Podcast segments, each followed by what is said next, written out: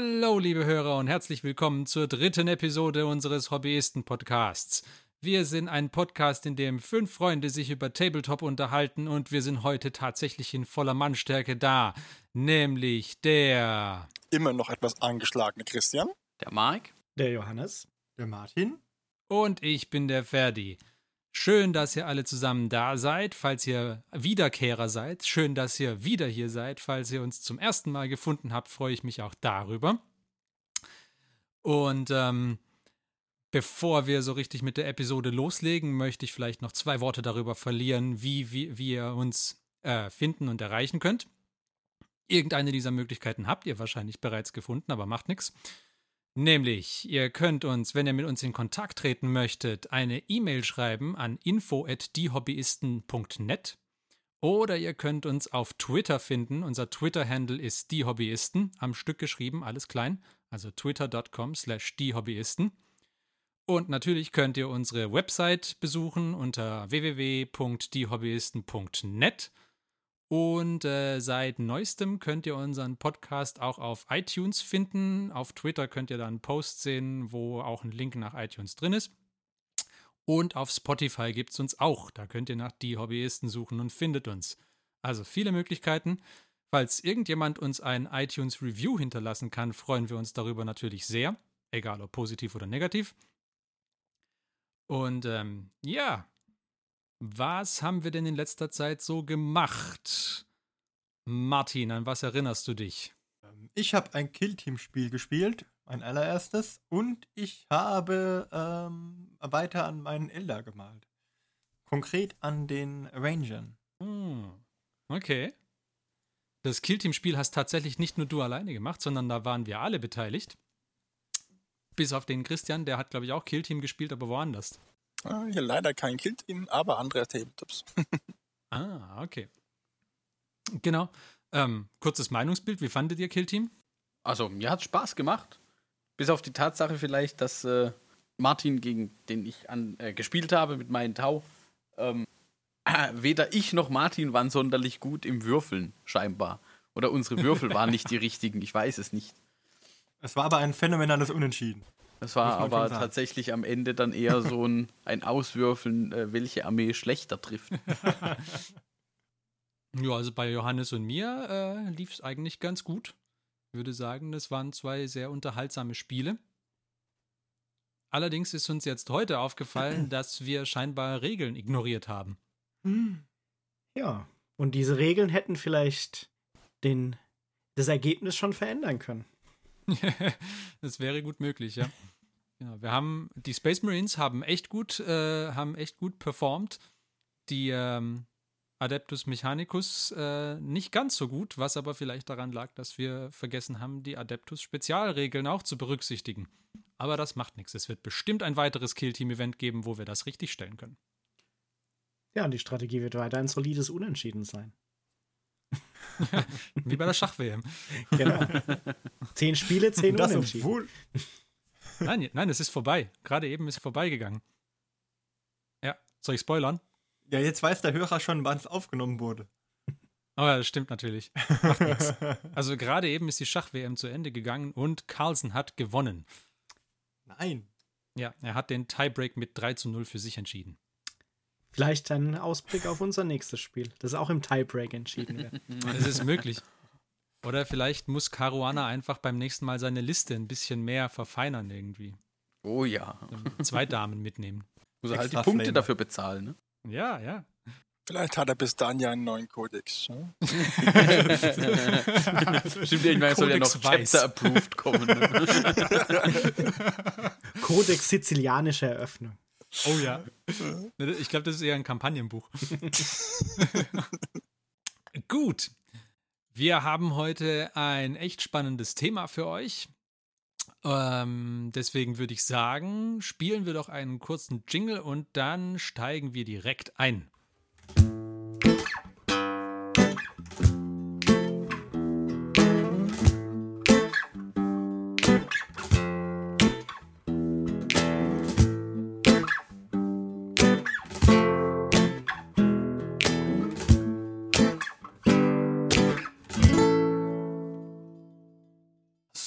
Das Thema heute, also das große Thema dieser Folge soll äh, jetzt mal sein, nachdem wir uns schon unterhalten haben, ähm, wie so Einzelpersonen, beziehungsweise eine einzelne Person bisher den Einstieg in das Hobby äh, gefunden hat, soll es heute mal so ein bisschen drum gehen, was denken wir alle denn, wie man einen guten Einstieg in das Hobby an sich bekommt.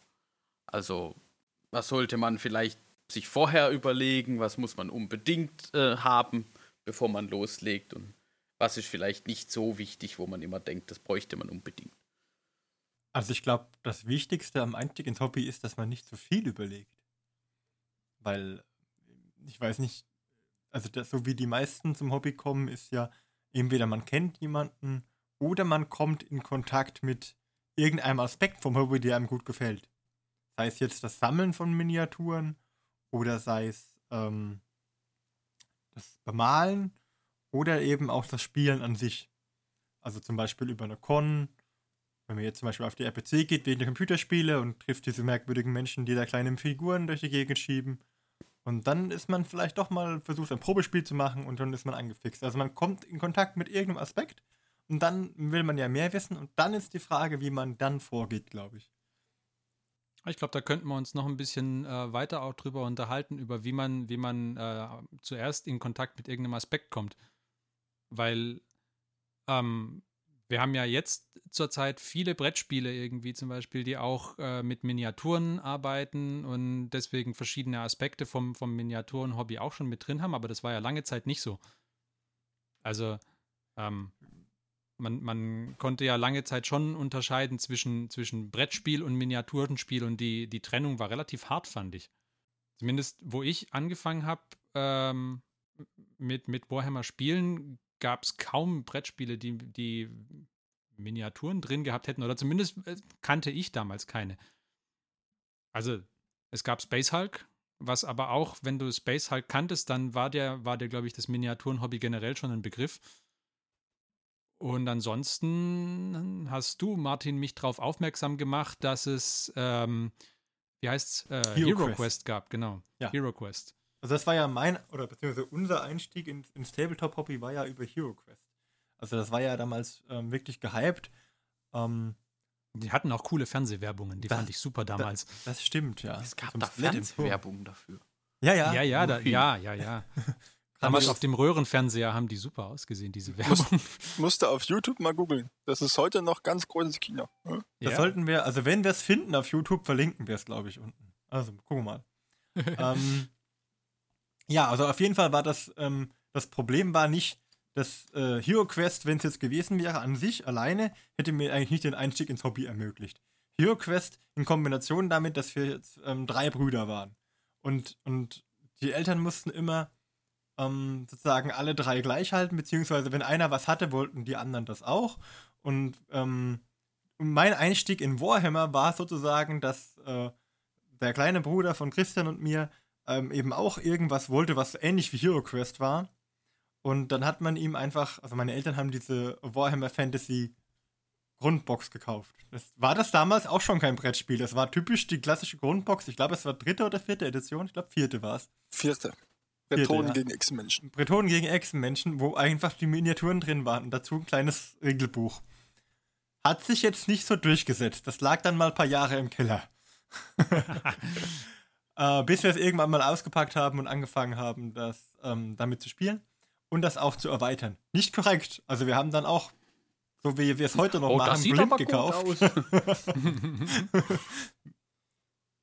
Ja. Wir haben die Echsenmenschen und die Bretonen um eine Box Chaoskrieger und um eine Box Skaven Clanratten erweitert. Ne? War super. das hört sich nach einer validen Kombination an. Ja.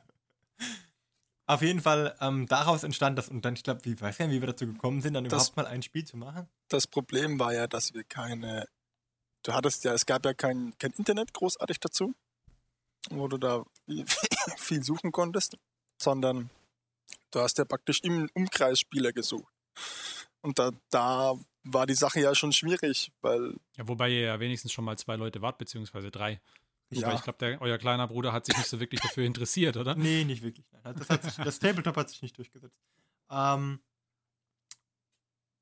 ja, wir hatten halt auch wir hatten auch keinen Spielladen in der Nähe und ich glaube, das, das durch, durchgesetzt hat sich das erst, als wir ähm, auf ein Turnier gefahren sind.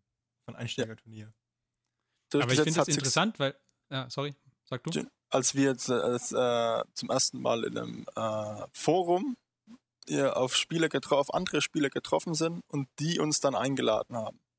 Und dann sind wir dadurch wirklich erst richtig in Kontakt gekommen. Aber ich finde es interessant, dass ihr überhaupt die Warhammer Fantasy Box irgendwie bekommen habt, weil du, du kaufst sie ja nicht in äh, irgendwie eben mal im Karstand oder sowas ein, ja? Also ähm, du musst ja schon in einen relativ spezialisierten Spieleladen gehen, der überhaupt Tabletop-Produkte führt. Ja, die gab es damals in einem, es gab, da wo wir herkommen, gab es nur einen einzigen Spielwarenladen und der hatte halt die Box. Ah, okay, und gut. äh, so ist es dann gelaufen. Da gab es auch keine Spielflächen oder so, oder wo man das Der hätte mal dann- anschauen können. Der hat es dann aber auch relativ zügig wieder aus dem Programm genommen. Ja? Also das ist da auch dementsprechend wieder gestorben. Ja? Und Okay. dann, Also es war la lange, lange Zeit gab es halt nichts. Und dann, ähm, es lag halt einfach nur brach im Keller und irgendwann haben wir gesagt, ach, das sind noch so Boxen, da gucken wir noch mal rein, gucken, was wir daraus machen können. Und irgendwie hat sich dann so ergeben. Okay. Aber woraus ich, worauf ich ja ursprünglich raus wollte, war, das ist ja, da haben sich ja die Grenzen jetzt ein bisschen mehr verwaschen. Also jetzt Ja. findest du ja von, von Cool Mini or Not oder sowas, gibt es ja haufenweise Spiele, die halt irgendwie Miniaturen drin haben, irgendwelche Dungeon Crawls oder ähm, mich hat man ja mit Blood Rage ganz gut gekriegt zum Beispiel. Also ähm, ja, da, da gibt es ja jetzt viel mehr, wo du halt irgendwie diese echt coolen Minis dazu kriegst, wo du dir dann vielleicht mal denkst, oh, die würden aber bunt vielleicht schon besser aussehen. Also, Ja, also ich glaube, das ist halt einfach, was, was mich so reizt, ist, dass es jetzt so viele Brettspiele gibt, wo ich dann aus dem Brettspiel heraus direkt umsteigen kann. Wenn ich jetzt ein Brettspiel mit Miniaturen habe, kann ich nicht direkt sagen, okay, ich gehe von diesem Brettspiel auf ein Tabletop, weil ich die Miniaturen nicht fürs Tabletop gleich wieder mitbenutzen kann. das Bei stimmt. den Brettspielen, die GW jetzt rausgebracht hat, ist das ja meistens anders. Das heißt, wenn ich jetzt mir anschaue, ähm, Blackstone Fortress, Warhammer Underworld, Speedfix, Silver Tower, wie sie alle heißen, Mhm. da sind alles Miniaturen drin, die ich später im richtigen Tabletop auch verwenden kann. Dass der Schritt ein kleiner ist. Einmal ist es gut für die Spieler, die ähm, die Miniaturen schon fürs Tabletop sammeln, weil die dann Kombos kriegen oft. Oder halt auch spezielle Miniaturen, die sie sonst nicht in ihrer Range haben, weil sie ein bisschen anders sind. Aber derjenige, der das Brettspiel spielt, kann die später auch wieder benutzen für, als Einstieg fürs Tabletop. Ich glaube aber, dass da ähm, Games Workshop erst äh, letzte Zeit auch verstärkt auf die Idee gekommen ist, dass man ja durchaus äh, Querbezüge zwischen den, zwischen den Brettspielen und anderen Warhammer-Produkten herstellen kann. Also zum ersten Mal aufgefallen äh, ist mir das bei ähm, entweder dieses Jahr bei einem von den Warhammer Underworlds äh, Spielen oder ähm, wo haben sie das noch gemacht? Äh, bei der, bei der Killteam-Erweiterung, bei, bei Rogue Trader. Mhm. Ja. Weil, weil sie da dann irgendwie auf die Idee gekommen sind, hey, wir haben doch hier diese Minis, die es so noch nicht gab vorher, aber die passen sich ja super eigentlich in die jeweiligen Warhammer-Universen ein. Lasst uns doch denen einfach noch Regeln geben, wie man sie auch in die anderen Spiele einbauen kann. Das ist eigentlich ein super schlauer Move. Also, Ja, so Ah. Synergieeffekte nutzen. Das Ja. ist nie verkehrt. Aber denkt ihr nicht auch ein bisschen, also zumindest so ist mein Gefühl, ähm, ist es nicht auch ein bisschen, weil die Spiele, die wir vorhin alle so genannt haben, ähm, wie irgendwie Blood Rage oder so, oder die ganzen Cool Mini or Not Spiele, waren ja so ein bisschen was, was auch durch Kickstarter relativ groß, glaube ich, geworden ist. Ja. Und ähm, ich habe so ein bisschen das Gefühl, dass GW vielleicht halt auch davon jetzt auf diese Idee gekommen ist, weil ich meine, wenn man guckt, diese ganzen Kickstarter-Spiele mit Miniaturen, also von denen ich inzwischen auch genug schon hier rumstehen habe, nicht, an, ihn nicht angemalt und ein paar kommen vielleicht irgendwann mal noch. Ähm, da haben sie halt gesehen, dass das erfolgreich ist, weil ich meine, viele von diesen Miniaturenspielen sind auch brutal erfolgreich auf äh, Kickstarter. Jetzt unabhängig davon, ob du diese Modelle tatsächlich für was anderes benutzen kannst. Und gerade wenn ja, man mal die, bei die den Cool Mini or Not Kickstarter sind ja im Prinzip, die drucken ja eigentlich Geld. Also genau, Ja, also da gibt es ja mindestens noch zehn optional Figuren, die noch in irgendwelchen Add-on-Packs oder so ja, freigeschaltet auf werden. jeden Fall, ja, ja. Und für GW ist das halt, glaube ich, eine gute Option, jetzt zu sagen, wir machen halt mit, also sagen wir mal so, mit Medium Invest in, ein speziellere, in ein paar speziellere Regeln, die aber doch irgendwie ja auf den normalen Regeln basieren, soweit ich das äh, teilweise gesehen habe. Also Ja, bei Kill Team zumindest. Bei, bei Kill Team und bei den anderen ist zumindest irgendwie angelehnt, glaube ich. Teilweise. Ja, sie haben irgendeine Synergie schaffen sie. Also entweder es passt sich halt in das restliche Universum ein, dass du den Fluff schon irgendwie Mhm. vorher kennst und interessant findest, oder sie passen sich in die Regeln ein. Ähm, Ja, die beiden, die beiden Möglichkeiten gibt es eigentlich. Genau, und dann hast du halt das, was der Martin gemeint hat. Dann hast du halt diese Brettspiele, da aktuell halt Brettspiele sowieso stark im Kommen wieder sind, also nicht nur in, als Nische, sondern in der Breite, würde ich sagen. Mhm. ähm, hast du damit halt auch dann das Perfekte geschaffen, weil du kriegst die Leute vielleicht über das Brettspiel, weil wenn man jetzt irgendwie Blood Rage oder so mag, dann äh, ist vielleicht das Szenario dann auch nicht so weit weg. Und dann kann man aber die Miniaturen gleich noch weiterverwenden. Also es sind quasi keine One-Time-Miniaturen, die nur in dem Spiel funktionieren, sondern du kannst halt dann, oh, da gibt es ja noch diese anderen Spiele oder das ganz große Warhammer 40k oder Age of Sigma, was ich spielen kann. Das ist halt Ja. dann schon so eine äh, Win-Win-Win-Situation, wie man so gerne sagt. Auf jeden Fall. Die haben ja auch versucht, mit so Einsteigerkits ähm, neue Kunden zu ködern, indem sie sagen, wir machen so easy-to-build, Snapfit Einsteigerkits, äh, zum Beispiel von den Orks und Space Marines, und stellen die in die Spielzeugläden neben die Revell-Sachen. Und ich glaube, das ging nicht so gut. Im Gegenzug. Oh, ich weiß nicht. Mhm. Ich glaube, ich glaub, vor allem bei, ähm, als sie mit Age of Sigma angefangen haben, haben sie da so ein paar äh, Snapfit-Varianten angeboten und so schlecht gingen die, glaube ich, nicht. Ich glaube, wir reden von unterschiedlichen Sachen. Nicht die Einsteiger-Snapfit-Modelle, die sie in normalen Boxen anbieten, die sie im GW-Laden anbieten, sondern es sind extra für den Spielwarenhandel designte Boxen. Oh, ne, die kenne ich nicht. Die Okay, sogenannte Easy to Build hießen die. Ja, die waren sehr, sehr abgespeckt und ähm, ich glaube, die liefen nicht so super gut, weil halt die Zielgruppe da erstmal nichts mit anfangen konnte. Wenn du jetzt ohne irgendwelchen Kontext mit, dem ganzen mit den ganzen Sachen in Kontakt kommst. Ich bin mir nicht ich, sicher. Ich bin mir nicht sicher, ob wir da nicht wieder ein gefährliches Halbwissen abdriften, weil wir die Zahlen ja nicht kennen. Also ob die wirklich gut oder Ja, schlecht liefen. sein. Ja, das aber ich mir nur ein, dass, ge- die nicht gut, dass die nicht gut laufen. Aber Vielleicht haben sie auch einfach nur dich nicht begeistert, Martin, weil du schon man, zu man sieht es ja auch an den. Neuheiten. Wir haben es kurz vorgestellt, danach Ich- kam ich lange glaub nichts halt mehr. auch- Brettspiele kommen immer wieder. ich glaube halt auch, dass, dass der Kontext da tatsächlich schon ganz schon eine Rolle spielt. Also ich muss irgendwie von, von diesen Einsteiger, also von diesem Einstiegspfad, den ich nehme, wie auch immer der jetzt aussieht, also sei es durch Freunde oder ähm, den, den abstrakteren, in Anführungszeichen, Weg über irgendein Brettspiel. Aber es muss mir irgendwie bewusst sein, oh ja, da, da gibt es ja dieses ganze, diese ganze Lore dahinter, also da gibt es ein ganzes Universum dahinter und so weiter. Und da weiß ich halt nicht, inwiefern das, inwiefern man das erreicht, wenn man halt einfach nur so eine, so eine Box hinstellt und sagt, ja, hier, das sind jetzt irgendwie Orks und dann denkt man sich vielleicht, ja, das sieht jetzt ganz cool aus oder so ein Trupp Space Marines, das sieht jetzt ganz cool aus, die kaufe ich mir mal und, und Also- bastel die zusammen. Das, das kann vielleicht, das funktioniert vielleicht schon, wenn man dann noch so Zusatzinfos dazulegt, ja, das sind jetzt hier Space Marines und die gehören da und dahin und das alles spielt in dieser und dieser Zeit oder so, dass man halt auch, glaube ich, ähm, also vielleicht nicht, nicht immer nur das über die Miniaturen betrachtet, sondern halt auch das Interesse über den, über den Hintergrund auch so ein bisschen noch anstachelt. Dass man da halt auch sagt, oh, das interessiert mich dann oder Mhm. vielleicht ist, spielt man hinterher auch eine andere Fraktion als die, die man Weil initial mal sich irgendwo so einen Spontankauf, so ein Päckchen gekauft hat. Ich denke halt mal, dass der, der Einstieg, was, was für viele ein Faktor ist, die halt einen GW-Store, einen Brick-and-Mortar-Store wirklich äh, in greifbarer Nähe haben, da ist halt der Einstieg furchtbar einfach. Du läufst vor- vorbei, siehst was im Schaufenster, gehst dann vielleicht mal rein in den Laden, siehst es am Tisch und dann macht's halt Klick. Und dann äh, wird von GW eben viel Einstiegsarbeit geleistet, ähm, um neue Mitspieler ins Hobby zu, zu kriegen.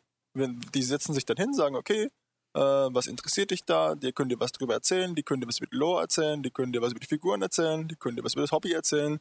Die haben Maltische da, die haben Spieltische da, mit denen sie ein Einführungsspiel machen können. Da, die Möglichkeiten sind da eigentlich am größten, finde ich.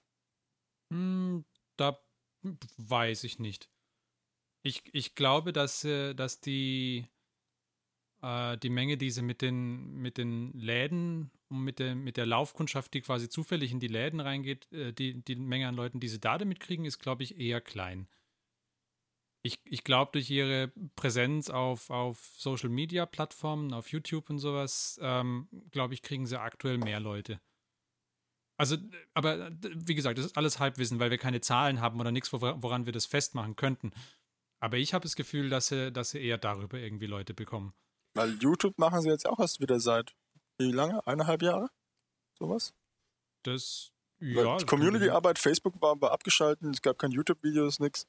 Also auf genau, aber ich glaube auch, ich auch zu der Zeit, wo sie, wo sie eben die ganze Community-Arbeit irgendwie abgeschaltet hatten, haben sie, glaube ich, auch eher Schwierigkeiten gehabt, neue Leute Ja, also man, man muss es ja auch immer also, so sehen. Ich meine, der Freundeskreis oder dein, also sagen wir mal, du bist schon in dem Hobby, du spielst bereits, ähm, dein, dein Einflussbereich, dein Freundeskreis ist ja auch nur so groß.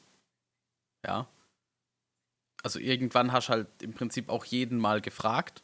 Oder du hast mit jedem schon mal darüber gesprochen und wenn es dann halt bestimmt oder manche Leute nicht interessiert hat, hast, ist, fällt ja dieser Weg quasi, Leute ins Hobby zu bringen, irgendwann auch flach.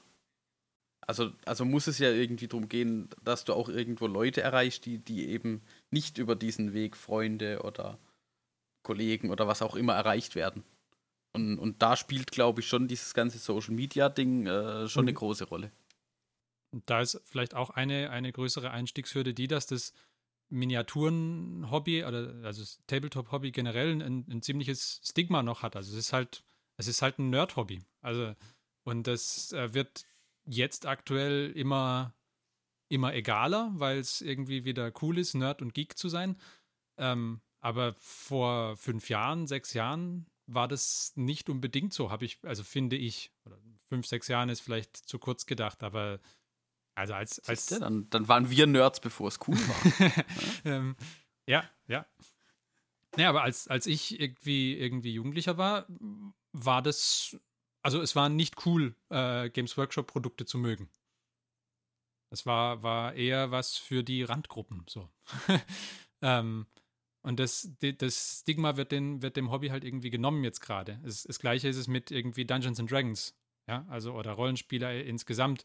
Ähm, war auch lange, Zahl, äh, lange Zeit irgendwie enorm uncool. Jetzt mittlerweile ist es auf einmal wieder cooler, aber das hat viel damit zu tun, dass eben eine, ähm, dass, eine, dass eine große Präsenz irgendwie auf, auf YouTube oder auf anderen Social Media Portalen auch da ist, wo, wo man merkt, hey, es gibt aber noch viele andere, die irgendwie Rollenspiele cool finden oder die Tabletop-Spiele cool finden.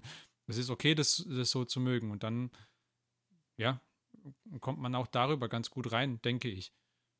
Aber das ist ja bei vielen Sachen so, weil, also wäre vielleicht nochmal zurückzukommen zum dem mit dem Läden. Mhm. Ähm, ich weiß halt, dass, äh, also ich sag mal so, GW-Produkte kannte ich lange nicht. Also jetzt nicht erst seit äh, jetzt kenne ich sie, aber sag mal so, als ich noch in der Schule war oder so, da hatte ich keine Ahnung, dass es das überhaupt gibt.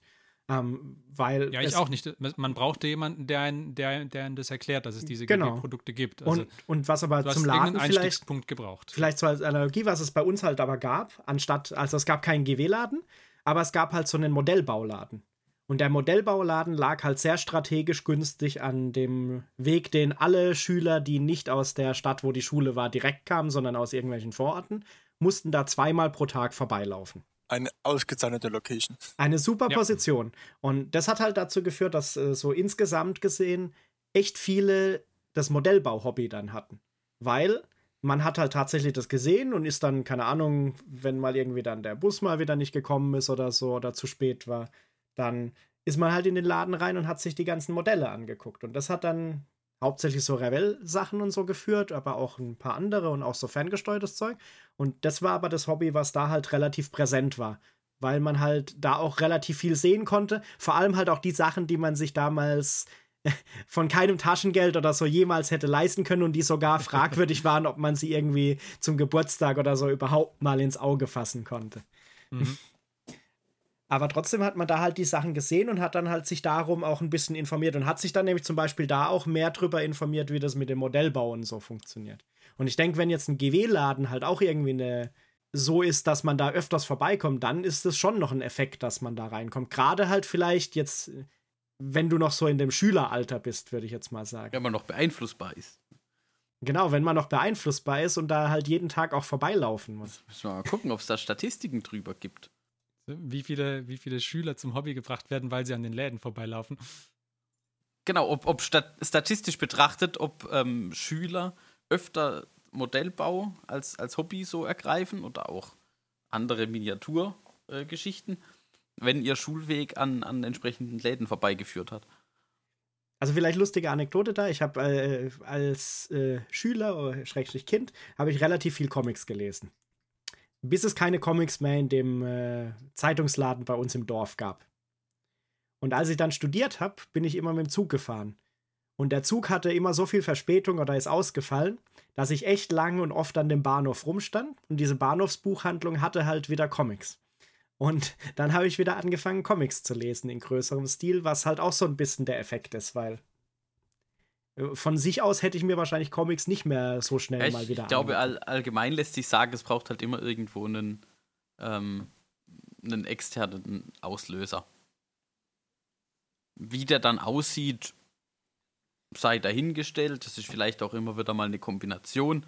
Also es gibt bestimmt auch, auch Leute, für die das funktioniert, wenn sie mitbekommen, ah, im Freundeskreis spielen welche und dann schaut man sich das vielleicht mal so an, vergisst es aber auch mal ein Jahr wieder, hat dann damit nichts zu tun und dann läuft man zufällig doch mal an einem GW-Laden vorbei und denkt sich, ach, schau mal an, da gibt es ja auch so einen Store. Also ich glaube, das, das, das kann eine beliebige Kombination aus, aus diesen Einstiegsfaktoren sein, die wir hier genannt haben.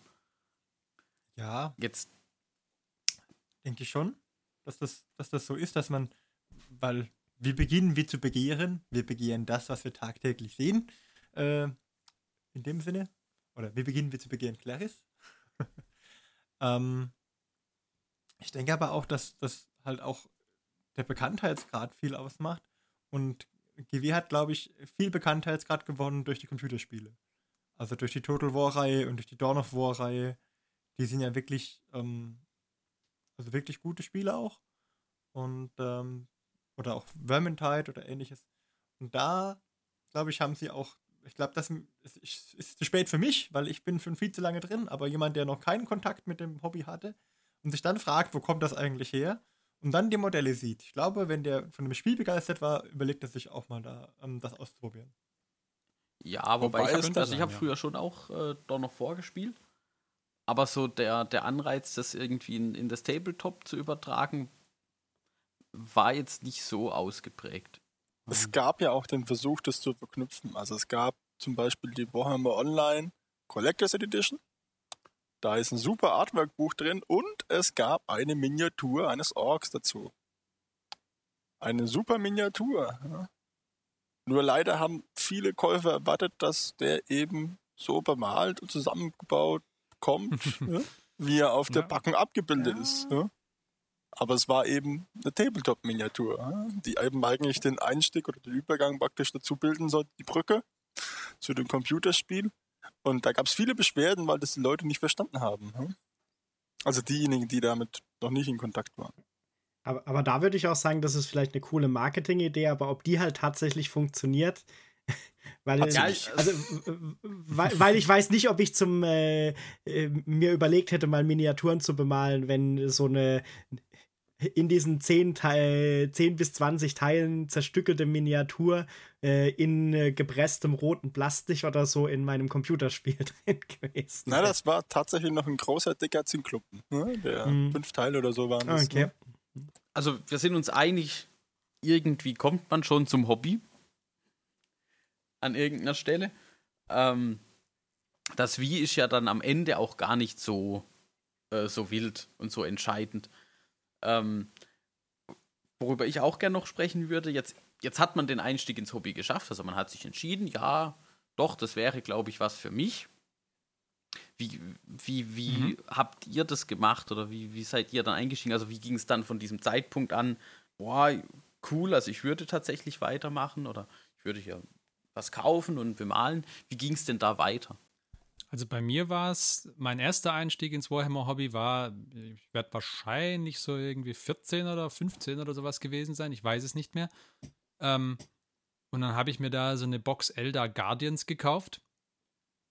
Und ähm, hatte da auch halt irgendwie Taschengeld darauf gespart und so. Und dann habe ich angefangen, die da irgendwie zusammenzubauen. Und äh, ich, ich weiß nicht mehr, ob es entweder keine Zusammenbauanleitung in der Box gab oder ob ich sie einfach nur ignoriert habe oder zu doof war, sie zu lesen oder was auch immer. Auf jeden Fall habe ich es als fürchterlich empfunden, diese, diese Guardians zusammenzubauen. Und das mit dem, mit dem Bemalen, das war irgendwie auch, hatte ich mir leichter vorgestellt. Dann habe ich gemerkt, dass das ja irgendwie doch recht frickelig ist und alles.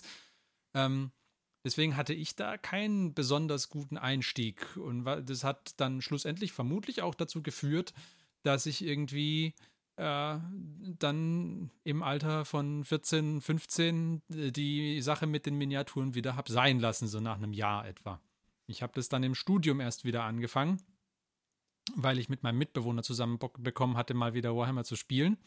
Weil ich glaube, ein, ein oder zwei Spiele hatten wir geschafft zu spielen, als wir dann noch äh, im Teenageralter waren und fanden das, das Spiel an sich eigentlich ganz gut, aber das mit dem Hobby-Aspekt war halt irgendwie nicht so geil. Ähm, ja, und dann haben wir es im Studium wieder versucht und da habe ich dann schon mehr Wert drauf gelegt, mir Gedanken zu machen, wie die denn jetzt eigentlich zusammengebaut werden müssen, die Minis, damit da irgendwie ein Schuh draus wird. Und habe auch ein bisschen mehr aufgepasst beim Bemalen und war da ein bisschen sauberer. Aber so richtig viel hat es mir dann damals auch nicht gegeben. Also am, am längsten und am begeistertsten dabei geblieben bin ich eigentlich jetzt bei der dritten Iteration. Aktuell.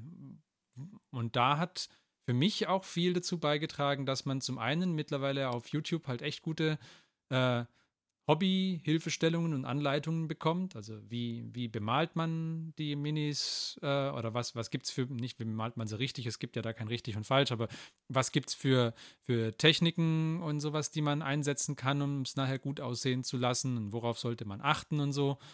Ähm, das hat bei mir auf jeden Fall viel geholfen. Und dann eben auch, dass ich diesmal äh, eine Gruppe von Leuten habe, mit denen man sich halt austauscht und sagt, hier habe ich, das habe ich gemalt, so sieht das aus, habt ihr mir Tipps? Na ähm, klar, du musst nur ganz dezent blau drüber spielen. Ja, ja, nee, ganz, ganz dezent weiß, gell? Ich glaube, das ist mal eine eigene Folge wert. Mit dem dezenten Weiß sprühen. Ja, dann machen wir mal so, ein, ja. so eine How-To. Aber ich denke, das Internet hat schon viel verändert, hat schon viel positiv verändert in der Richtung, dass man über solche Informationen man früher keinen Zugriff drauf hatte, dass man Miniaturen vorgrundiert, wie man sie bemalt, welche Farben man verwenden sollte, welche Pinsel man verwenden sollte. Das hat schon sehr viel positiv verändert. Ja. Und ich muss ja sagen, Martin und Christian haben ja auch schon lange Zeit an uns gearbeitet, indem sie immer mal wieder in Chats Bilder gepostet haben von den Miniaturen, die sie bemalt haben. Das, ja, das ist richtig. ja, also da fand ich vor allem eben den, also im Studium habe ich mich halt mit meinem Mitbewohner dann ausgetauscht. Der hatte, ich weiß nicht, ob er damals auch nochmal angefangen hat, Minis zu bemalen. Ich glaube ja. Ähm, und da hatte ich dann wenigstens einen, mit dem ich mich irgendwie ausgetauscht habe. Aber da wir halt beide irgendwie jetzt nicht wirklich gut Bescheid wussten, war das so ein Austausch wie, hier, das habe ich gemacht. Und er, ja, sieht gut aus. Habe jetzt auch keine Hinweise für dich, was du ja, besser machen glaube, müsstest. Also, also ich kann mir gut vorstellen, dass dann halt viel Trial and Error dabei ist. Und, und ja. Das, das, das führt, glaube ich, irgendwann dann auch zu einer gewissen Frustration, weil halt das, das Potenzial, was auszuprobieren und dabei Fehler zu machen, gerade bei diesen, äh, bei Miniaturen, also beim, beim Hobby Tabletop, doch sehr groß ist. Also da hast du ja sehr viele Möglichkeiten, ja, das irgendwie zu vergeigen und dann wieder von vorne anfangen zu müssen oder was doch nochmal anders zu machen. Und dann wird es, glaube ich, irgendwann schon ein bisschen frustrierend, wenn, wenn dann, wenn sich auch nicht so richtig ein Fortschritt einstellt. Und ja. Zum Beispiel das Ganze, dass, dass man nicht versuchen sollte, mit einem einzigen Mal deckend zu malen oder so. Das war für mich äh, leider auch im, im Studium noch ein äh, unbekanntes Konzept. Also ich erinnere mich noch, ich bin da zu dem äh, zu einem Spieleladen bei uns in der Gegend gegangen gewesen äh, weil ich auf der Suche war nach einer schwarzen Farbe, die deckt. Das war meine Anforderung, mit dem ich zu dem Typ an der Kasse gegangen bin. ähm, eine schwarze Farbe, die deckt. Weil ich natürlich wollte, dass ich über eine weiß grundierte Miniatur schwarz drüber male, genau einmal, und dann ist sie schwarz. Und zwar ohne, dass man irgendwie noch äh, Flecken durchschimmern sieht oder irgend sowas. Und ja, und das dann meine Antwort auf nicht decken war selbstverständlich mehr Farbe nehmen, weil viel hilft viel. Mhm, mhm. Unverdünnt Also- natürlich. Selbstverständlich unverdünnt. Deswegen habe ich auch nach einer Farbe gesucht, die etwas dicker ist als die, die man sonst bekommen hatte, weil die waren etwas zu dünnflüssig in meinen Augen. Ich Sah habe halt gerade dann scheiße aus. Also, grad grau, grauenhaftes Kopfkino, muss ich hier Ja, ganz aber ehrlich du, sagen. du, äh, du hast tatsächlich beschrieben, also ich habe auch zu meinen Schulzeiten habe ich schon, ähm, also Modellbau, tatsächlich so Revell und auch bemalt. Aber das war auch da mein, mein, mein Konzept. Ja, einfach mal Farbe drauf. Und Das irgendwie, und, und klar. die ganzen, die, die Techniken dahinter, das, wenn man halt niemanden hat, mit dem man das austauscht, ja, dann wird es halt schwierig.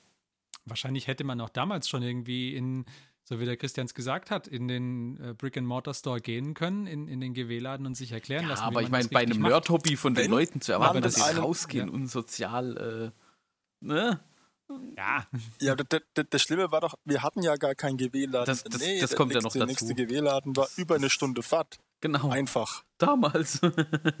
Ja, das, und es gab auch keinen Verein und keinen, keinen Club und gar nichts. Das heißt, wir mussten, wir wir hatten erst wirklich richtig Hobbykontakt, als wir äh, nach Aschaffenburg gefahren sind. Und das war auch circa eineinhalb Stunden Fahrt einfach. Und dann hat wie man alt sich da ihr denn ein, da? ja, gerade 18. Das Achso, heißt, wir also haben ihr konntet quasi gemacht. selbstständig äh, rumfahren und habt dann das auch, diese Möglichkeit auch gleich genutzt. So, Ja, sobald vorher wir den Führerschein hatten, sind wir los. genau, aber, aber das ist ja was, das muss man auch Aber- tatsächlich erstmal wissen. Ich hätte jetzt zu dem Zeitpunkt, als ich da dann eben so Revellzeug bemalt hätte, hätte ich nicht gewusst.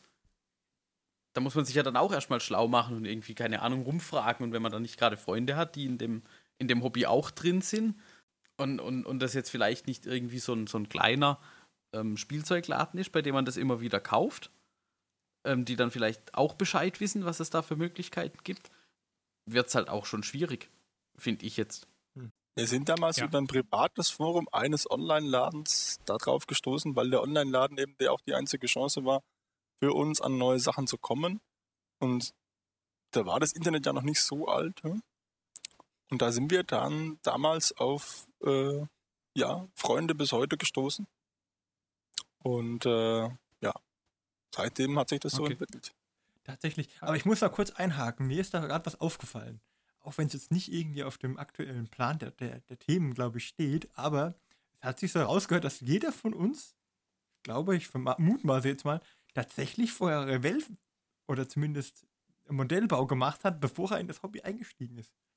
Kann das sein? Ja, aber ich habe ich hab mal so ein, einmal habe ich so einen großen Lastwagen zum Geburtstag, glaube ich, bekommen, ohne dass ich aber jemals, also ich, ich glaube, es war von der Tante oder so, aber ohne dass ich jemals Interesse am Modellbau-Hobby geäußert habe und der ist auch nie fertig gebaut worden. Das war ein riesen Ding.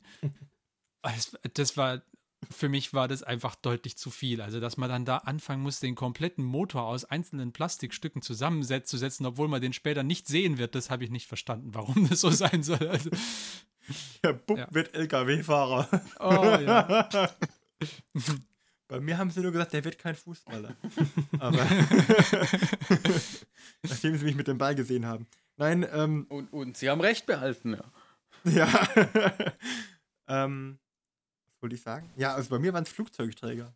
Also ich, Flugzeugträger. Oh, okay. Flugzeugträger, ja. Ja. Ich glaube, es mit dieser 1 zu 720er Serie. Da habe ich, glaube ich, fast alle gehabt. Ja, ja aber ich glaube, ich glaub, so über die Militärschiene geht, glaube ich, da auch viel, oder? Bei mir waren es immer Flugzeuge. Ha, siehst du? Wir haben alle aber, Rebell aber gemacht. nicht die großen, weil diese waren so teuer.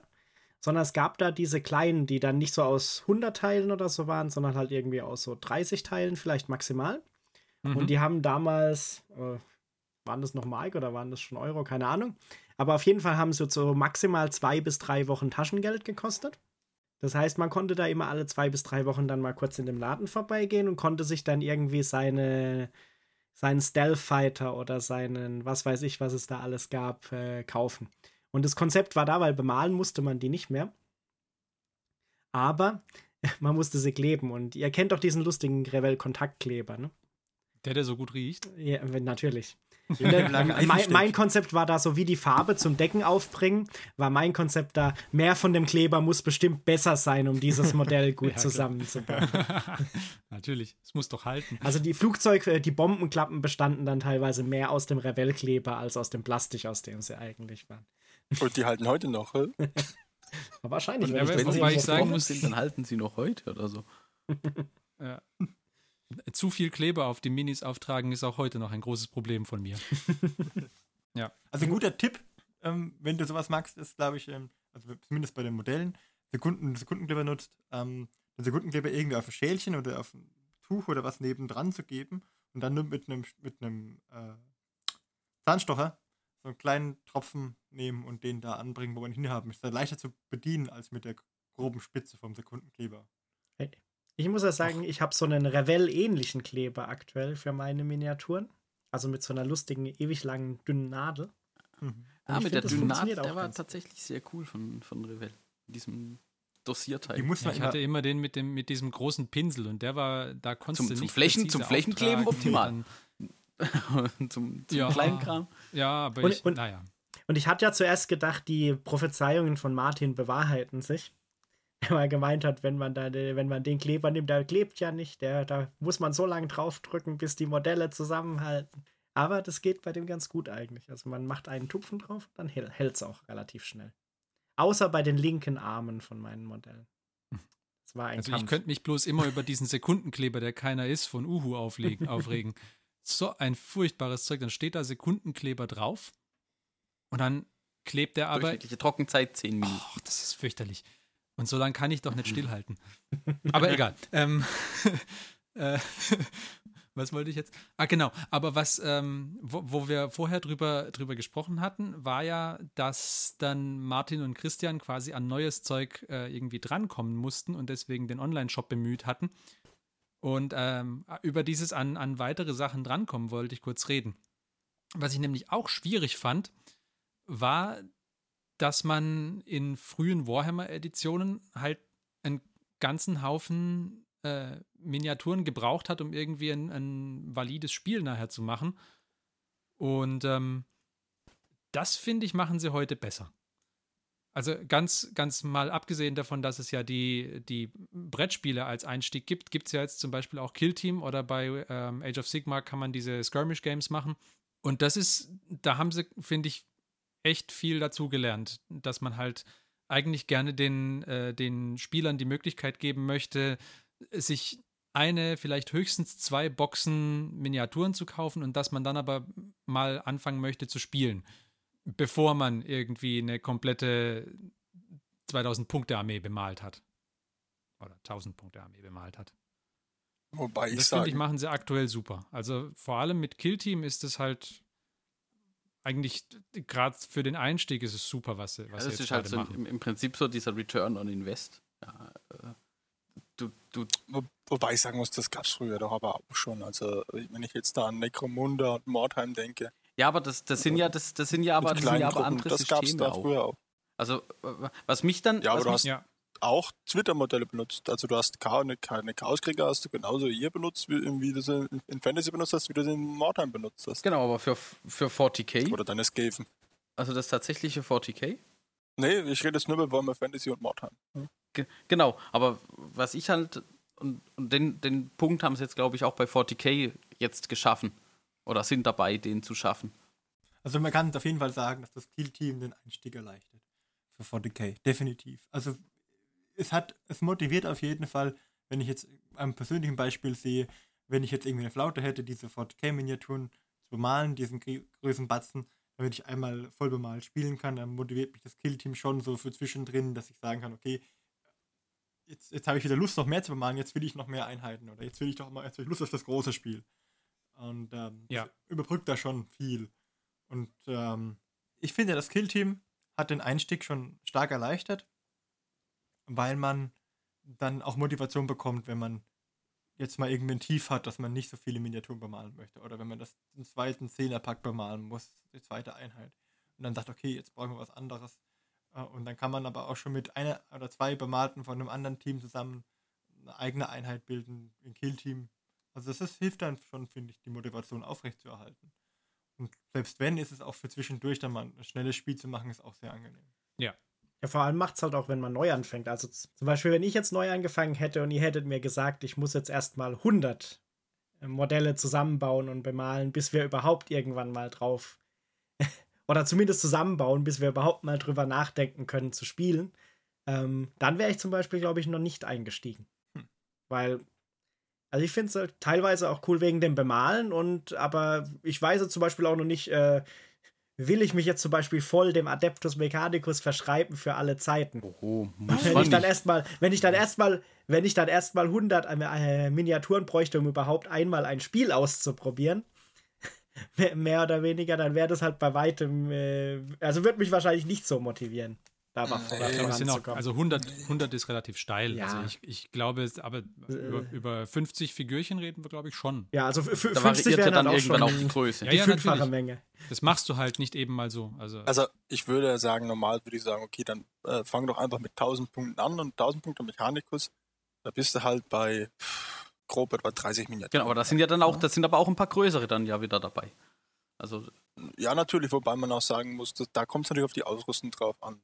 Ne? Wenn ich sage, okay, das stimmt, aber jetzt. nein, ich, ich meine vom Aufwand ähm, zusammenzubauen, Also von. ähm, vielleicht ein bisschen zu magnetisieren und dann auch zu bemalen. Also, ähm, klar, bei deiner Bemalgeschwindigkeit, Christian, kein Thema. Bei, bei, also wenn ich meine, äh, meine Geschwindigkeit beim Bemalen so voraussetze, bedeutet für mich halt eben, was der Johannes gesagt hat, wenn, wenn man sich jetzt vorher schon einigt, ja, es gibt eigentlich nur die Möglichkeit, mindestens mal irgendwie ein 1000-Punkte-Spiel zu machen oder vielleicht 750, ich weiß nicht, was da so, so ein Mindestmaß ist. Ähm, aber dann, dann, dann steht man halt schon erstmal irgendwie vor so einem Berg. Und, und gerade als Einsteiger erschlägt einen der schon. wenn ich jetzt mal, ich, ich habe hier meine, meine Figuren ja unweit von mir stehen. Wenn ich jetzt wirklich nur mal die anschaue, die komplett fertig sind, also die, die ich jetzt quasi so wie sie sind, sagen würde, sie sind fertig und so würde ich sie auf den Tisch stellen zum Spielen, ähm, dann sind das für mich zehn Primaris Intercessors, fünf Reaver, ein Captain, ein Lieutenant und der Große, der äh, Dreadnought. Redemptor Dreadnought. Genau. Plus zwei Hellblasters sind noch fertig, aber da ist die Einheit noch nicht, der Rest von der Einheit ist noch nicht durch. Und dafür habe ich jetzt, ah, naja, angefangen zu malen habe ich, als ich mir den Space Marine Codex gekauft habe. Wann wird denn das gewesen sein? Ah, vor anderthalb Jahren vielleicht? Ja, Irgend sowas muss es gewesen sein, denke ich. Also, ich, ich habe halt, also ich habe wenig Zeit zu malen. Das ist jetzt, ich habe wenig, oder ich, ich komme nicht so oft dazu. Ich habe wenig Zeit, würde ich jetzt nicht sagen, aber ich komme nicht so oft dazu zu malen. Das heißt, man könnte schon, also ich wäre auch, wenn ich mir etwas mehr Zeit dafür rausnehmen könnte, dann wäre ich wahrscheinlich auch schneller.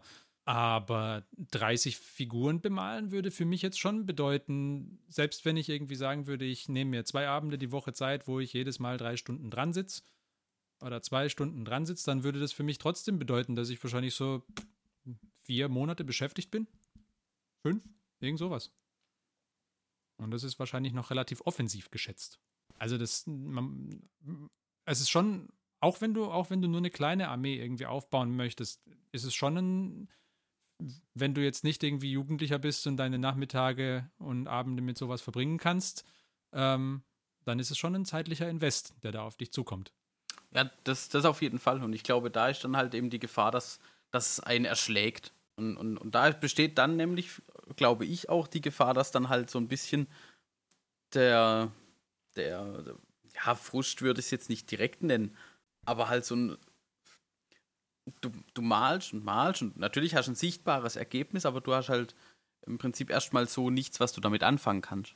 Genau. Und Und- da Prinzip, das ist auch, das, das kann ja auch okay sein. Also wenn du, wenn du ähm, das Miniaturen-Hobby nicht anfängst oder nicht nur anfängst, weil du spielen willst, dann ist das ja eine super Sache. Dann stört dich das vielleicht auch gar nicht, wenn du malst und malst und malst. Ähm, wenn es dir aber ums Spiel geht, dann ist es halt schon cool, wenn du, äh, nachdem du irgendwie zehn Minis mal fertig hast, wenn du dann schon irgendwie Ja. ein echt Und ich gutes glaube halt, Spiel machen 40k kannst. bietet sich halt auch an, zu sagen, ja, zumindest ab und zu kann man mal ein bisschen spielen. Oder, oder irgendwas machen. Ja. Also da hat man, also das, das Spielsystem an sich bietet es ja. Weil ich meine, es gibt ja auch andere Anbieter, die einfach nur Miniaturen im Prinzip anbieten, die dann cool aussehen. Klar. Ja. Gut, ähm, was jetzt vielleicht noch so, weiß ich nicht, ob das. Aber ich denke doch, für unsere Hörer dürfte das schon interessant sein. Ähm, so Grundzubehör vielleicht. Also und, und, und, und wo man so Tipps herbekommt. Also ich habe natürlich jetzt schon erzählt von, von YouTube und es gibt ja offensichtlich auch ähm, ähm, von GW äh, Bemal-Tutorials auf YouTube tatsächlich, also von Games Workshop. Ähm, die haben ja auch eine Bemal-App zum Beispiel. Ähm, wo oder was, was würdet ihr zum Beispiel einem Anfänger so als Grundausstattung mal, mal empfehlen? Hm. Also man braucht halt Farben, ja, um die wird man nicht drum rumkommen und da, ähm, weiß nicht, da bietet sich's an, finde ich, entweder in die in diese Bemal-App von Citadel mal reinzugucken, da, ähm, ich meine, es ist, es ist doof, weil man dann, weil man dann nicht selber sich ein Farbschema überlegt oder weil man das dann irgendwie schon mal äh, außen vor lässt, aber es ist sinnvoll, einfach mal reinzugucken. Dann würdest du schon mal sehen, welche Farben du so ungefähr brauchst, um eine Figur blau anzumalen, ja. Ähm, beziehungsweise es steht auch hinten auf den Packungen irgendwie drauf, aber ich fand die Bemal-App, beziehungsweise die Bemal-Videos, fand ich hilfreicher.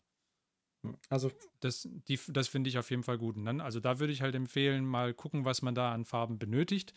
Und vielleicht, wenn man sich da so ein Duncan Rhodes Anmalvideo mal anguckt, dann kriegt man vielleicht auch ganz guten Gefühl dafür, welche Farben von denen man auf jeden Fall nehmen sollte. Und wenn er jetzt irgendwie für drei Punkte oder drei feine Details an der Mini eine weitere Farbe benutzt, dann kann man sich vielleicht auch am Anfang denken, ja, okay, dann lasse ich die jetzt halt erstmal weg und gucke erstmal, ob es generell klappt. Das ist vielleicht ein ganz guter Einstieg. Und dann bei Pinseln hm, würde, ja, das ist, das ist ein bisschen ein, ein Thema für sich, aber ich, mittlerweile bin ich der Meinung, an so ein, ein Einser oder ja, ein Einser am besten, ein Einser Pinsel, und mit dem kann man eigentlich alles schon sehr gut machen am Anfang. Was meint ihr? Ja, also als, Ein als, Einsteiger würde ich das so da schreiben. Also zum Beispiel, was ich jetzt als, für einen Einstieg nicht so hilfreich fand, muss ich sagen, war die GW-App und diese Sachen, die in der Zusammenbauanleitung da drin standen. Ähm, weil da stehen dann halt diese fancy Namen von irgendwelchen GW-Farben drin, äh, wie mhm. irgendwie Riser Rust und Ushabti Bone und was weiß ich was noch. Aber so wie du vorhin gemeint hast, du hast früher dann gemeint, da muss auf jeden Fall die Farbe decken. Ähm, also ich glaube nicht, dass nur wenn du diese Farben hast und du hast noch nichts gemacht, dass du da einen guten Einstieg hast. Sondern Nein, was, ich, was ich, gemacht habe, ich habe gerade mal geguckt, also meine aktuelle YouTube-Historie, als ich so ungefähr angefangen hatte, meine zu bemalen, war halt, ich habe halt mal geguckt, Skitari Ranger und habe halt unter anderem diese ein, zwei GW-Videos vom Duncan, die es da gibt, wo er Skitari bemalt, guckt. Und dann habe ich irgendwie noch so ein paar andere Channels gefunden, die wohl irgendwie halbwegs beliebt sind und habe mal geguckt. Und habe mir dann überlegt, okay, ist das immer noch das Color-Theme, das mir gefällt oder wo will ich was anders machen? Aber aus den Videos kriegt man halt auch so ein bisschen mit, wie zum Beispiel das Farbsystem von GW halt so ein bisschen gedacht ist, mit Basefarben, Layerfarben und solche Geschichten. Mhm. Weil, wenn man das vorher noch nie gehört hat oder so, dann weiß man damit halt auch nicht mal nichts anzufangen, würde ich jetzt mal behaupten. Ja, ich, ich glaube tatsächlich, das, ähm, das hilft vor allem bei der Technik ähm, diese, also so Tutorials einfach, einfach zu schauen und vielleicht auch ab und zu mal ein bisschen was selber auszuprobieren, weil das verbietet einem ja niemand. Vielleicht findet man für seine Miniatur irgendwie ein bisschen was anderes, was auch super funktioniert. Aber wo mir zum Beispiel die GW-App sehr gut geholfen hat, ähm, da kann man auch nach, einfach nur nach Farben suchen, also nicht nach äh, Miniaturen, wie die bemalt werden von bestimmten Fraktionen oder so, sondern man kann auch einfach gucken, wie ähm, mit Bildbeispiel tatsächlich auch, ähm, wie GW quasi empfiehlt, bestimmte Farben zu erzeugen. Und, und das, ja, das, das ist dann was. Hilfreich. Also ich finde halt die Kombination, also ich, ich schaue mir die Technik, schaue ich mir an und, und versuche die zu lernen und zu verstehen und dann anzuwenden. Und das kombiniert, kann man dann halt ganz gut kombinieren, indem man sich auch noch seine eigenen Farben dafür aussucht. Und dann kommt man an, an einen Punkt, wo man das sagt, okay, ja. jetzt, sind es tatsächlich meine Miniaturen, die nicht irgendwie strikt nach irgendeinem bestimmten Schema, wobei man auch das machen kann. Also warum auch nicht? Und was ich bei der GW-App noch gut fand, ist, dass es, ähm, du kannst ja we we weniger nach, ähm, also du suchst nicht unbedingt nach, wie male ich etwas gelb an, sondern was du auch bekommst, sind so ähm, hilfreiche Hinweise, wie es gibt ähm, verschiedene verschiedene Effekte, die man damit irgendwie auch erzielen kann. Also zum Beispiel vor allem bei Schwarz und Weiß ähm, haben sie da so Abstufungen, wo du, wo du dann sagen kannst, ich möchte etwas warmweiß anmalen oder ich möchte etwas kaltweiß anmalen, ich möchte Ja. etwas ähm, sauber schwarz anmalen oder einen dreckigen schwarzen Effekt erzielen oder sonst irgendwas.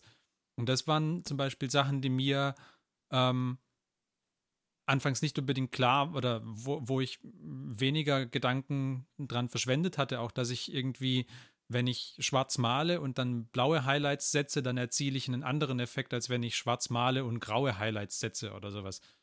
Und das ist, das, das finde ich hilfreich, dass man sowas zum Beispiel aus der App auch entnehmen kann. Also das erleichtert den Einstieg und gibt auch mehr Ideen, wie man jetzt irgendwas machen könnte, finde ich. Ich persönlich bin aber für Neueinsteiger immer der Meinung, weniger ist grundsätzlich mehr. Und ich fürchte, die App suggeriert immer, dass du mehr Farben nehmen solltest. Ja, ich meine, GW verkauft halt auch Farben.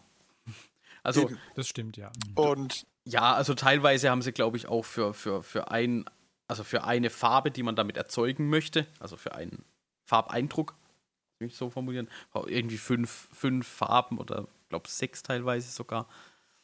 Weil halt da nochmal ein Layer und dort nochmal ein Layer und dann drei verschiedene Kantenakzente.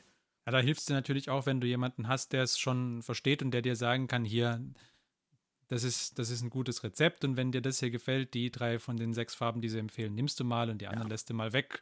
Und ach, du hast schon blau, naja, dann lass die Blautöne, die da drin sind, auch noch weg, das kriegst du auch so hin. ja, das meine ich, aber da fehlt dir halt wieder jemand, der dir das sagt, der dir sagt, pass auf, du machst es so und so, der dir zeigt, ähm, bei YouTube-Video kannst du eine Nasspalette finden, dass das vielleicht sinnvoll ist. Ne? Ja. Dann kannst du äh, sicherlich das eine oder andere so noch rausfinden. Aber manche Kniffe oder einfach, äh, wie du mit deinem Pinsel umgehst, wie du die Farbe mit dem Pinsel über die Miniatur schiebst. Diese Sachen, das ist einfach am besten, wenn dir das vor Ort halt jemand Ja. zeigen kann. Aber, aber auch so, Und- so Sachen, wie du, wie du malst, das findest du dann auch raus. Aber auch wenn es nicht vor Ort ist, also vor Ort ist natürlich super. Aber auch wenn es nicht vor Ort ist, irgendwie eine Möglichkeit, dich mit ein paar Leuten drüber zu unterhalten, was du jetzt getan hast, welche Techniken du angewendet hast und wie du jetzt bestimmte Effekte erzielst, ist halt, das, das finde ich Ja. wichtig. Also das finde ich eigentlich mit Abstand das Wichtigste, was du, was du haben solltest. Und vor allem nicht nur, weil du, weil du da halt Hinweise bekommst, wie du irgendwas machst, sondern weil du normalerweise auch positives Feedback bekommst. Ja, also es, wenn du natürlich deine, deine Miniaturen mit Leuten teilst und die sagen dir permanent sieht scheiße aus, dann, ähm, dann hilft's nicht. Wahrscheinlich. Oder, oder du bist bereit, echt viel äh, Kritik zu ertragen. aber, Nein, also aber typischerweise, typischerweise ist ja die positive Bestärkung das, was dich auch weiterbringt. Also du, du postest irgendwas und dann sagt man, hey, das ist dir aber gut gelungen oder das ist dir gut gelungen und das motiviert dich ja auch weiterzumachen. Also mache ich das grundsätzlich auch. Ich suche mir halt was, das Positive raus, dann sage ich erst das Positive und dann sage ich, aber du könntest hier und da das und das noch verändern. Ja? Genau. Also es gibt nur ein paar wenige Leute, die ich auch schon länger kenne, wo ich dann vom Grunde aus sage schon, ich weiß, dass du es besser kannst. Ja? Das hast du an der Mini halt nicht gezeigt. Ja? Die, wo ich dann aber auch weiß, dass die das halt auch vertragen können, ab. wenn ich das denen auch sage. Ja. Martin, sag doch mal, verträgst du das? Macht, macht der Christian das mit dir? Das klang gerade so nach mit viel Liebe noch eine 4 minus. ja.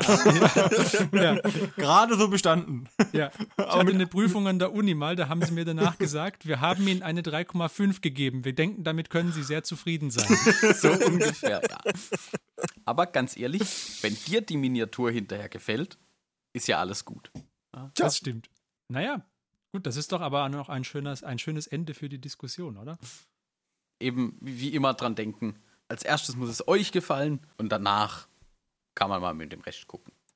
Ab jetzt gibt's Elder nur noch in rosa. Das, das ist ein Schlusswort. Das, das, Ich Das glaub- ist ein Schlusswort. Vielleicht noch eine, eine Ja, Anekdote zum Schluss. Ich hatte bei meinem letzten Projekt, ähm, habe ich so ein Gnoll-Projekt gemacht und habe äh, Gnolle für Fantastic Saga angemalt. Und deren Base-Render wollte ich rot machen, weil die so Wüstenbases hatten. Und ich hatte nur ein Foundation, ich hatte eine Foundation-Farbe noch. Und die, diese Foundation, ich glaube, die hieß Mechrite Red? Nee, ich bin mir ganz sicher, wie die Foundation Rot hieß. Auf jeden Fall die GW Foundation Rot.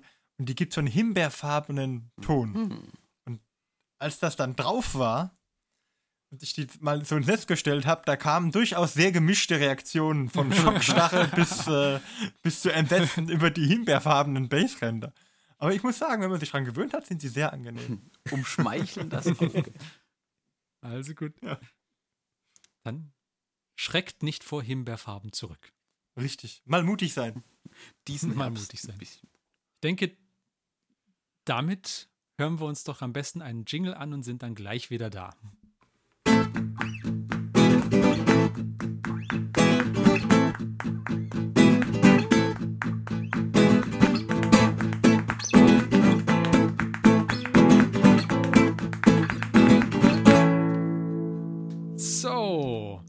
Dann sind wir kurz vor dem Ende unserer heutigen Sendung angelangt. Aber ähm, wir möchten auch heute wieder das wiederkehrende Segment anhängen, wo wir uns damit beschäftigen, was wir aktuell für Projekte haben. Und ähm, Christian, erzähl du doch mal, woran arbeitest du denn gerade oder was hast du kürzlich fertiggestellt? Also ganz aktuell arbeite ich ja an meinem mm, Projekt P500 für die Tabletop-Welt, für das Forum, wo wir 500 Punkte in eineinhalb Monaten bemalen müssen. Und zwar habe ich da schon vor Jahren begonnen, mit dem Martin zusammen eine Dunkelelfen und Goblin Kings of War, also zwei gemeinsame Zwillingsarmeen auszuheben. Und das haben wir schon zwei oder dreimal jetzt versucht und sind immer wieder mal zwischendrin im laufenden Projekt gescheitert, weil es einfach unheimlich aufwendig ist. Und jetzt habe ich gesagt, jetzt werde ich einfach mal die restlichen Bases fertigstellen und daran arbeite ich eigentlich im Moment. Also ganz aktuell an einem äh, Regimentsbase für Dunkelelfen Henker Okay. in grün-lila. Wobei Und man sagen muss, es, es sind die GW-Modelle, aber die Dunkelelfen in Kings of War sind eigentlich Twilight King. Für alle Kings of War-Spieler da draußen. Okay. Ähm, und wie kommst du voran? Bist du zuversichtlich, dass du es diesmal hinkriegst? Das ist ja immer in Blöcke unterteilt, es sind vier Blöcke auf 500 Punkte. Den ersten Block bin ich ziemlich zuversichtlich, dass ich den ohne Probleme schaffen werde. Da habe ich jetzt nichts mehr so viel zu machen. Es sind schon es gut 430 Punkte, sowas ungefähr fertig. Und äh, die letzten 100 Punkte stehen jetzt praktisch hier bei mir und die sind auch schon zu, etwa zur Hälfte fertig. Und ich habe jetzt noch bis zum 15.12. Zeit, also da bin ich eigentlich relativ entspannt, muss ich sagen, was den ersten Block angeht.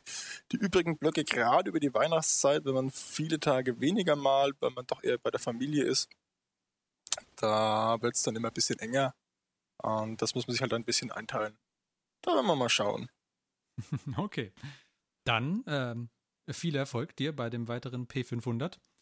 Ähm, natürlich könnte es sein, dass diese Folge erst in der Zukunft für uns, also sie kommt sicher erst in der Zukunft für uns raus. Für euch, liebe Hörer, ist es vielleicht schon die Vergangenheit. Das heißt, zu diesem Zeitpunkt hat Christian wahrscheinlich schon seinen ersten P500-Block geschafft. Wir werden zu einem späteren Zeitpunkt wieder darüber berichten. Genau. Und damit, denke ich, machen wir doch für heute Schluss. Schön, dass ihr dabei wart. Und äh, wir sagen Tschüss und bis zum nächsten Mal. Wir sind der. Christian? Marek, Johannes. Der Martin? Und ich bin der Ferdi. Macht's gut. Bis dann. tschö. Tschüss! Servus. Tschüss.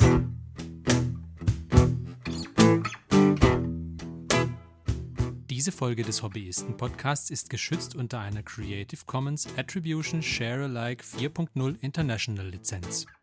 Wenn ihr die Hobbyisten kontaktieren möchtet, besucht uns auf Twitter unter twitter.com slash diehobbyisten, schreibt uns eine E-Mail an info at diehobbyisten.net oder besucht unsere Homepage, auf der ihr diese beiden Adressen nochmal nachlesen könnt unter www.diehobbyisten.net.